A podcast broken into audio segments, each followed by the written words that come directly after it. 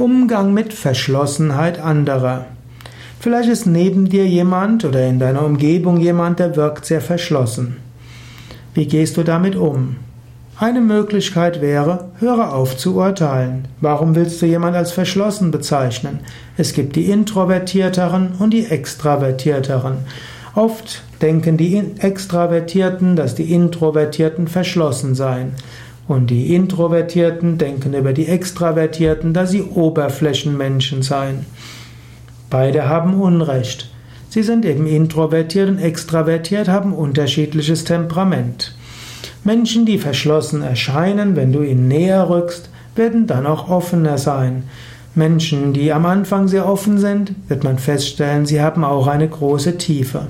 Daher urteile nicht vorschnell über Menschen, insbesondere verurteile sie nicht, sondern lerne es, Menschen vom Herzen her wertzuschätzen, verbunden dich zu fühlen, Liebe zu schenken und vieles geschieht dann schrittweise. Sei neugierig auf Menschen und gehe auf sie zu.